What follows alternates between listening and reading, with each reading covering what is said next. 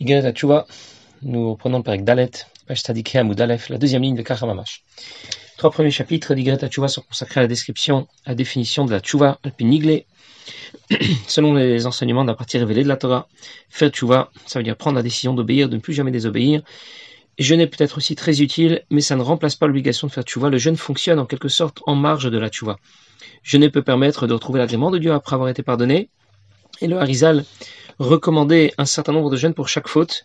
Il fallait multiplier par trois ce nombre de jeûnes si une faute avait été répétée plusieurs fois et à notre époque, on n'a plus la force physique de supporter autant de jeûnes. Nos fautes sont trop nombreuses. La Noirzaken nous recommandait donc de donner énormément la. Et si quelqu'un fait tu vois, il fait convenablement tu vois. Rien ne garantit qu'il ne va pas récidiver. Et pour ne pas rechuter, il faut avoir bien compris quelles sont les conséquences de nos fautes. Et quand on comprend quelles sont les conséquences catastrophiques de nos fautes sur le plan spirituel, on est beaucoup plus motivé à ne plus recommencer. Et c'est le sujet du chapitre d'Alet, euh, où la Zaken nous présente la tchouva sous un autre aspect, comme elle se conçoit le pire Ça veut dire, selon les enseignements de la partie profonde de la Torah, la Zaken nous a d'abord expliqué que lorsque quelqu'un commet une faute, tous les intervenants sont affectés, blessés, salis par cette faute. Parmi les intervenants, on trouve le corps, mais aussi la Neshama qui est obligée de suivre le corps. Et comme cette Neshama est profondément liée à Dieu, au nom de Dieu Yud Kevavke, alors c'est donc Dieu lui-même qui est entraîné dans cette chute. Et la Zaken a d'abord insisté sur la pureté, la noblesse de notre Neshama, de sa position complètement décalée par rapport au reste de la création. Et nous avons appris la dernière fois le passage du Père Dalet au cours duquel la Zaken faisait le parallèle entre les quatre lettres du nom de Dieu et les dix surot Elianot. Maintenant, la Zaken va faire ce même parallèle, mais avec les dix facultés de l'âme, pour nous dire combien la Neshama est liée profondément à Dieu, combien les conséquences et les dégâts provoqués par nos fautes sont catastrophiques, combien elles ont affecté notre Neshama et le divin lui-même. Dans ce cas, avant de commettre une faute, il faut y réfléchir deux fois. L'idée dans le Pérec d'Alet et dans le Pérec He, dans le Pérec suivant, c'est d'expliquer par étapes, progressivement, que la Neshama est un copier-coller du divin. Le divin s'organise dans son intervention vers la création selon le schéma des sphirotes qui correspond aux quatre lettres Kevavke. L'organisation du flux de lumière que Dieu apporte à la création répond à ces quatre lettres. Le Yud correspond à Chochma, le He à Bina, le Vav au Simidot et le dernier He à Malchut. Et la nous a expliqué, nous l'avons vu la dernière fois, nous a expliqué ce que voulaient dire ces différentes notions. Et pour mieux le comprendre, nous avons comparé l'intervention de Dieu dans la création à l'intervention d'un rave qui transmet une idée à un talmid à son élève. Et nous allons voir aujourd'hui que l'organisation des facultés de l'âme répond aussi à ces quatre lettres. Le yud, le he, le vav, le he. Comment se fait-il que la neshama soit un copier-coller du schéma vaillé, des quatre lettres du nom de Dieu Parce qu'elle est intimement et profondément liée au schéma vaillé, à Dieu? je commence dans les mots. De la même manière, mais avec énormément de différences. Entre la Neshama et le divin, bien sûr, Adam Nefesh concernant le Nefesh Elokit, l'âme divine de l'homme, qui a été insufflé par Akadosh Baruch. Elle est douée d'une première faculté que l'on appelle l'intelligence cachée, qui est donnée en la vision par la lettre Yud. Tset à la Gilou, qui a le potentiel de se révéler, les Havin ou la Skil Bamitato Barer, afin de pouvoir comprendre la vérité et la grandeur de Dieu. Chacun à la mesure de ses moyens intellectuels. La Zaken commence par rappeler que la comparaison de la Neshama et du divin n'est pas totale et absolue. À Mavdil Avdalot Lenket. La Neshama est un copier-coller du divin, mais tout de même pas un copier-coller direct et total. Il y a une énorme différence entre les facultés de l'âme, les Kochot Nefesh, et les Surot de Hatzilut qui correspondent aux quatre lettres du nom de Dieu. En même temps, c'est différent, mais en même temps, on y retrouve la même organisation. C'est un copier-coller, mais on n'oublie pas qu'il y a une grande différence entre le divin et la Neshama. On parle de Dieu tout de même. Pourtant, on ne retrouve pas ailleurs dans la création ce copier-coller du divin. Aucun autre élément de la création ne correspond aussi bien à l'organisation des sphirotes et aux quatre lettres du nom de Dieu Yud Kevavke. Dans ce cas, on comprend que la Neshama est différente par rapport à l'ensemble de la création. Parce qu'elle est le résultat du souffle de Dieu. Vayipar Dieu a insufflé la Neshama chez l'homme. Tandis que la création est le résultat de la parole de Dieu. Dit la Mishnah. Le monde a été créé par dix paroles. La Zaken reprend la description de la correspondance des quatre lettres du nom de Dieu, des facultés de l'âme. Le Yud d'abord, qui fait allusion à la sagesse de l'âme, Chorma. Ça veut dire la première idée qui surgit en moi, avant d'avoir développé en long et en large. C'est l'idée générale, l'éclair instantané qui attend encore d'être développé. Quel est l'objet de la sagesse de l'âme? Pourquoi Dieu a voulu que la Neshama soit douée de sagesse? En d'autres mots, à quoi ça sert une Neshama? Quel est son objectif? Dans quel domaine elle va devoir exploiter ses facultés, ses capacités? Pas pour construire des avions et des sous-marins, des missiles ou des satellites.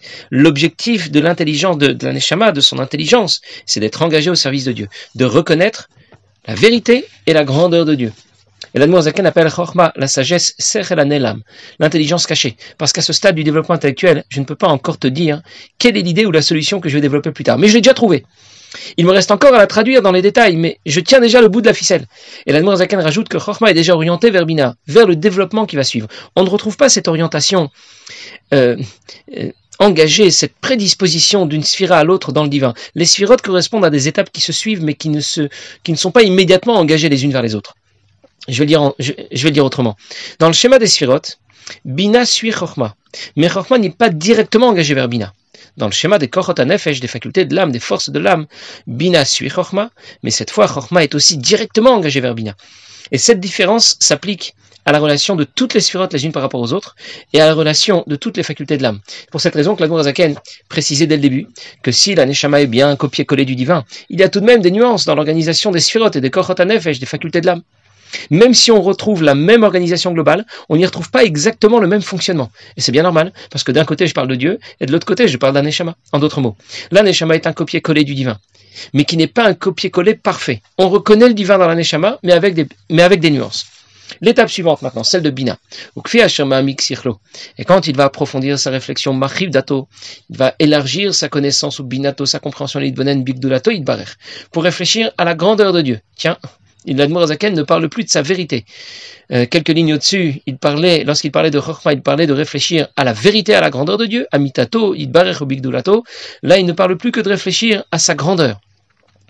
La vérité, la vérité a sauté. Je vais, je vais revenir tout de suite. binato Alors, c'est la lettre, la lettre He euh, qui est plus large et qui est plus longue, qui va faire référence à cette réflexion. Vegam orer à la longueur de la lettre fait référence à l'amshacha, à l'implication de cette réflexion du haut vers le bas, la traduire dans tous les détails, afin de faire naître par sa réflexion davantage de davantage d'amour pour Dieu, davantage de crainte pour Dieu, et tous les sentiments, toutes les émotions qui dérivent de ces deux premiers sentiments, au fond de son cœur, de son esprit, jusqu'à ce qu'elle puisse se révéler. Bien. Le He, nous dit la Zaken, fait allusion à la compréhension de l'âme, Bina. Quand le chemin intellectuel euh, engagé par Chorma se poursuit par le développement d'une première idée, on, appelle cette étape bina, et elle est, immédiatement suivie des midot, des émotions. La lettre yud fait allusion à chorma, une première idée, un premier éclair, qui correspond en quelque sorte à un point. Tandis que la lettre He fait allusion à Bina, elle est plus large qu'un Yud. Ça correspond au développement de cette idée dans tous les détails. Elle est plus haute qu'un Yud. Ça correspond à l'application de cette idée dans le domaine adéquat. Quel est le domaine d'application et de développement de Bina, de notre compréhension? Dans quel domaine exploiter cette faculté de l'âme? Celui du divin. Connaître la grandeur de Dieu, y réfléchir. Pourquoi y réfléchir? Pour l'aimer, pour le craindre. Et on trouve encore ici l'engagement direct de Bina en direction des midot, des émotions de l'âme, de l'amour, de la crainte de Dieu, que l'on ne retrouvait pas de façon aussi directe dans la relation de la sphère de Bina avec les sphirotes suivantes, les midot suivantes. C'est la même nuance qu'on a déjà soulignée dans le fonctionnement de Chochma et Bina, que l'on retrouve dans la suite de Bina au Midot. Et cette nuance aura des conséquences sur la façon dont on va associer les quatre lettres du nom de Dieu, Yud Kevavke, au Sphirot d'une part, et au Korot Nefesh d'autre part, aux facultés de l'âme. Je vais le dire encore une fois autrement. Dans les facultés de l'âme, Chochma, c'est avoir un premier éclair, savoir que Dieu existe. Bina, c'est le développement de cette idée, par ses propres moyens, si on en est capable, mais de façon plus générale par l'étude de la chassidoute. C'est avoir compris et intégré Ein Od. Les midot, c'est la décision de ne s'intéresser à rien d'autre que Dieu, de l'aimer et de vouloir se rapprocher de lui, de le craindre, de craindre de s'éloigner de lui. Le Yud fait allusion à Chochma, le He fait allusion à Bina, mais aussi aux midot. Et cette correspondance est différente par rapport à celle des sphirotes. Dans les sphirotes Elionot, dont nous avons parlé la dernière fois, le Yud fait allusion à Chochma, le He fait allusion à Bina, mais cette fois, c'est le Vav qui faisait allusion au Midot. Alors, je vais anticiper un petit peu pour que le schéma soit complet, et je vais récapituler. Dans le schéma des sphirotes, le Yud correspond à Chorma, le He Bina, le Vav au Midot, et le dernier He à Malchut. Dans les Korot à Nefesh, le Yud correspond à Chorma, le He à Bina et au Midot. Le Vav et le He suivant correspondent à Marshava, Dibur et Maaseh, pensée, parole et action, qui sont l'étape correspondante à celle de Malchut dans le schéma des sphirotes. Les quatre lettres du nom de Dieu correspondent bien à l'organisation des sphirotes et à l'organisation des Nefesh. Mais si la Neshama est bien un copier-coller du divin, il y a tout de même un petit décalage. Alors pour l'instant, j'ai pas vraiment expliqué pourquoi, mais avant d'expliquer, je vais d'abord poser une autre question au sujet de ce que vient de dire l'Admorazaken. Je viens d'en parler à l'instant, il y a quelques minutes. Quand l'Admorazaken parle de Chochma, il explique que cette faculté de l'âme a déjà le potentiel de nous permettre de réfléchir et de considérer la vérité et la grandeur de Dieu. Pas seulement la grandeur de Dieu, la vérité et la grandeur de Dieu. La vie nous la skill, tato bigdulato Quand il parle ensuite de Bina, il explique que cette faculté de l'âme consiste à réfléchir à la grandeur de Dieu uniquement. La grandeur de Dieu seulement. Où est passée la vérité dont parlait l'Admorazaken juste auparavant? Bah, mitato. L'approche intellectuelle de Chorma et Bina sont différentes, c'est vrai. Chorma, c'est un premier éclair. Bina, c'est un développement plus large. Mais l'objet de cette réflexion, c'est la même. Il s'agit bien de Dieu. Avant de répondre, je vais d'abord vous donner un exemple. Quand on est réunis dans un cours, on entend parfois des questions qui fusent dans tous les sens sur des détails qui ont été évoqués, mais qui ne sont pas directement liés au sujet du cours. Tous les participants écoutent le même cours, mais ça ne, va, pas tous les interpeller de la même manière. Chacun a son histoire, son passé, son vécu. Et donc ça va évoquer pour chacun des questions différentes, des questions annexes, qui ne font pas directement partie du sujet du cours. Ce sont certainement des questions très intéressantes, mais elles ne sont plus sur la ligne du cours, sur le même fil. Et c'est là qu'on risque de se perdre. C'est là qu'on risque de passer à autre chose. Le modérateur doit faire en sorte de recadrer tout le monde et de remettre le cours sur ses rails. Bina, c'est un développement large, le développement large d'une idée, dans tous les détails. Et quand je veux tout comprendre, comprendre tous les détails, je dois répondre à toutes mes questions annexes. Et c'est là que je me perds. Du coup, je ne suis plus dans la vérité. Chorma n'est pas qu'une première idée, un premier éclair. C'est aussi la ligne directrice, le fil directeur de mon approche intellectuelle. Quand Chorma engage Bina, le modérateur fait son travail. Je suis dans la vérité. Bamitato. Je ne perds pas le fil. Bina n'est pas toujours Bamitato, parce que Bina peut parfois perdre le fil. Quand je veux comprendre tous les détails, eh bien ça peut partir dans tous les sens. C'est aussi pour cette raison que Chochma est appelé une Kuda un point dans le palais. Bina est appelé le palais, un palais large, et c'est fait allusion au développement de la réflexion, en long, en large. Mais dans ce palais, il doit y avoir un point. Comme dans un cours, il doit y avoir une ligne directrice. Même quand l'idée se développe, il faut savoir garder le fil directeur et ne pas se perdre. Alors je vais maintenant revenir sur le petit décalage entre la correspondance des quatre lettres du nom de Dieu, le Yud, le He, le Vav, le He, avec les sphirotes d'une part, et les Korot Nefesh, les facultés de l'âme d'autre part. Les choses, les choses semblent très bien organisées dans le divin. Elles semblent un peu désorganisées dans les Korot Nefesh, dans les facultés de l'âme. Le Yud et le He appartiennent plutôt à ce qui ne se voit pas de l'extérieur, à ce qui est caché. Personne ne sait ce que je pense. Les facultés intellectuelles sont à l'intérieur. Le Vav et le E appartiennent plutôt à ce qui s'exprime vers l'extérieur, à ce qui est révélé. On peut remarquer si j'apprécie ou pas quelque chose, ça se voit un peu sur mon visage. On peut surtout entendre ce que je dis ou voir ce que je fais. Dans le divin, les limites entre les différentes sphirotes sont bien claires. Dans les korot à nefesh, dans les facultés de l'âme, ces limites sont moins marquées. Chorma est impliqué vers Bina. Bina est l'objectif de Chorma. Il n'y a pas d'intérêt à avoir des idées furtives. L'objectif, c'est de les développer. Bina est aussi impliqué vers les midotes. L'objectif de ma réflexion au sujet de la grandeur de Dieu, c'est de développer davantage d'amour et de crainte pour Dieu. Mais même si mes émotions se reflètent un peu sur moi, sur mon visage, elles restent tout de même encore à l'intérieur. Je peux encore les dissimuler. Et c'est pour cette raison que le Vav, qui correspond au Midot, a rejoint le He, qui est associé à Bina. En d'autres mots, les Midot dans le divin sont bien orientés vers l'extérieur, vers les mondes suivant la création. Elles seront associées au Vav. Les Midot dans les Korot Nefesh restent encore voilées à l'intérieur de soi. Elles seront associées au He de Bina. Alors je récapitule et c'est ce qu'il faudra bien retenir. Un juif, la neshama d'un juif, c'est un copier-coller du divin, un copier-coller des sphirotes du divin. Avec toutefois quelques nuances. C'est un quasi copier-coller. Parce que la neshama est liée profondément à Dieu. Et dans le Pereke, l'Anmorazaken va expliquer que ce lien profond n'est pas seulement celui de la neshama à sa source, c'est aussi celui de la neshama quand elle vient intégrer le corps. La neshama garde sa noblesse, elle garde son lien profond avec Dieu. Et quand quelqu'un commet une faute, il plonge son corps a plongé, sa neshama a plongé, et Dieu avec.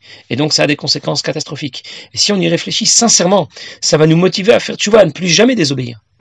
On raconte du Mashpia à Chaim Kesselman euh, qu'il y avait, enfin c'est plutôt lui qui raconte d'un certain chassid, qui lorsqu'il faisait Chashbon Nefesh, lorsqu'il faisait un bilan, eh bien il disait à voix basse, Nefesh Hashenit Be Yisrael, Ichelek Lokam Imal Mamash, le début du Perek Bet, dans Marim il euh, évoquait le fait que qu'il avait en lui une neshama, un nefesh elokit, une âme divine qui est une partie de Dieu. Et puis il se taisait un instant, il était plongé dans ses pensées. Et puis ensuite, il répétait encore une fois, nefesh mamash. Il y réfléchissait, il y songeait profondément. Et comme ça, il le répétait plusieurs fois. Et puis à la fin de son bilan, il disait, eh bien, vraiment, quelle honte. Et le Mashpia, Shemochem Kesselman a expliqué qu'il y a deux façons de faire un Cheshbon un bilan. On peut faire un bilan en considérant combien ce qu'on a fait, c'était vraiment pas à faire, c'était vraiment un comportement abject, horrible. Ou bien on peut faire un bilan en considérant, au contraire, la grandeur de sa Neshama, la grandeur de son âme divine. Et c'est cette considération, le fait de considérer la grandeur de son âme divine, qui peut nous amener à ce sentiment de honte, la honte de ne pas avoir été à la hauteur de la noblesse de notre Neshama. Le Noirzakan va conclure le comme il dit, avoda mitit, be'esek Torah mitzot kol dibu assez. Et l'objectif de tout ce processus, c'est de pratiquer Torah et mitzvot en parole, en pensée, henotiot vavhe, qui correspondent aux lettres vavehe. Le gam idbonenut la vin ulaskil bamitat barer. La réflexion qui euh, est engagée à connaissance de la vérité, de la grandeur de Dieu, vient aussi, provient aussi de la Torah que l'on va étudier et qui, appartient à la lettre, à du Shemavaye, des quatre lettres du nom de Dieu. Euh, L'Admorazaken conclut ici, il nous dit que l'objectif, ce n'est pas uniquement de réfléchir à la grandeur de Dieu pour connaître la grandeur de Dieu, de développer plus ou bien même de, développer plus d'amour et de crainte pour Dieu. L'objectif final, c'est de passer à l'action à la pratique concrète de Torah et Mitzvot en parole et en, action. Les lettres Vavehe font allusion à la pratique de Torah et Mitzvot, parce que c'est chez l'homme ce qui est révélé, ce qui se voit de l'extérieur. Alors je récapitule encore une fois. Le divin et la Neshama se ressemblent énormément, mais sont tout de même un peu différents. Pour le divin, l'existence de la création s'efface. Ein od, il n'y a rien d'autre. L'existence de l'autre commence à partir du dernier Malchut. Pour l'homme, l'existence de la création ne s'efface pas totalement. Ein od vado. Et donc l'existence de l'autre commence à partir du Vav. Nous sommes à la dernière étape du processus qui est celle de l'action, et nous sommes déjà très loin du Yud, et pourtant le Yud, Chorma, reste le fil directeur de tout le processus d'un bout à l'autre du système. L'Aneshama est doué d'intelligence, d'émotion, pour que l'homme puisse s'engager à pratiquer Torah et Mitzvot. Il n'y a pas d'intérêt à connaître Dieu juste pour connaître. Pour info, le Yud est engagé jusqu'à la dernière lettre He. En d'autres mots, il n'y a pas de philosophie pure de l'esprit qui consisterait à connaître Dieu juste pour le connaître. On nous demande de développer notre connaissance de Dieu, notre amour, notre crainte pour Dieu, le Yud et le He, mais c'est pour nous engager à pratiquer Torah et Mitzvot en parole et en action, le Vav et le He. Bien, passez une bonne journée.